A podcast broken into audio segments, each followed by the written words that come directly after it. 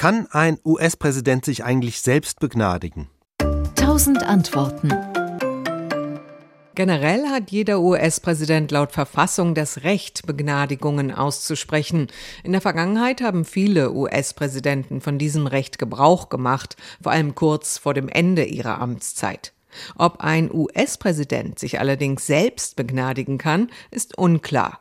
In der amerikanischen Verfassung steht davon zumindest nichts. Das bedeutet, dass Selbstbegnadigung weder erlaubt noch verboten ist.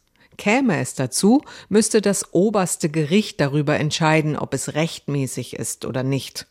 Bislang gab es in der gesamten Geschichte der Vereinigten Staaten noch keinen US-Präsidenten, der versucht hat, sich selbst gegenüber Gnade walten zu lassen.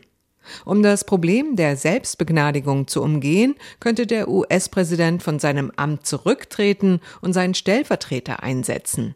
Der Vizepräsident könnte dann als amtierender Präsident den zurückgetretenen Präsidenten begnadigen.